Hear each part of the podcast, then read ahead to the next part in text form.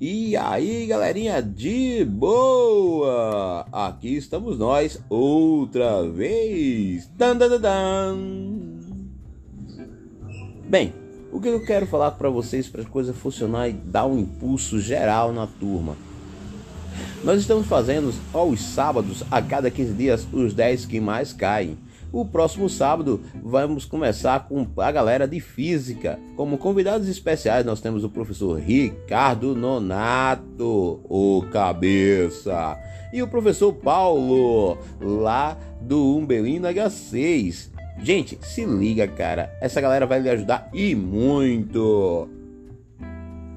Lembrando, pra gente não poder parar, é a semana dos 10 que mais caem. Se liguem na redação proposta da semana. A redação proposta da semana pode fazer com que você altere e melhore a sua nota.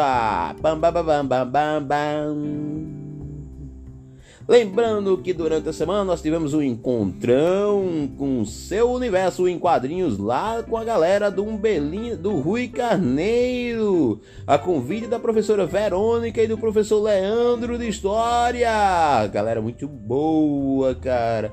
Participação especialíssima do professor Júlio Doutorando na questão de quadrinhos. E deixamos aqui a pergunta que não quer calar: quem é melhor, Naruto ou Dragon Ball Z? Tan, tan. E durante a semana, na questão educacional, tivemos diversos momentos nas aulas de sociologia, mas a temática da semana foi estratificação social.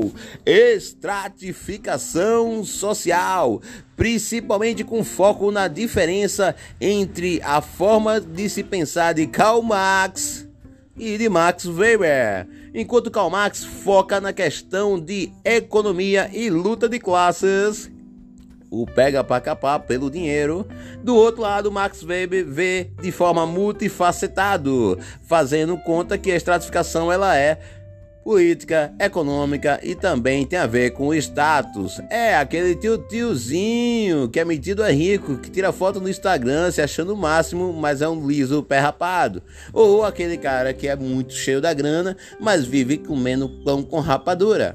E assim nós vivenciamos o nosso mundo atual. E para complementar, nós colocamos aquela música que ela é a clara da atualidade e o rico cada vez mais e o pobre cada vez mais deixa quieto, né?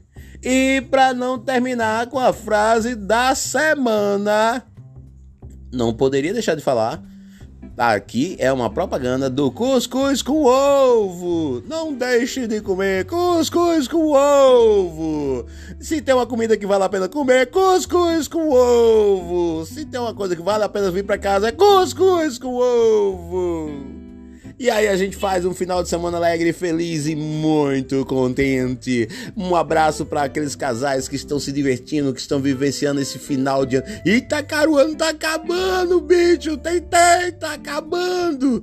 Então se liga, vamos aproveitar e até a próxima, galerinha. De boa!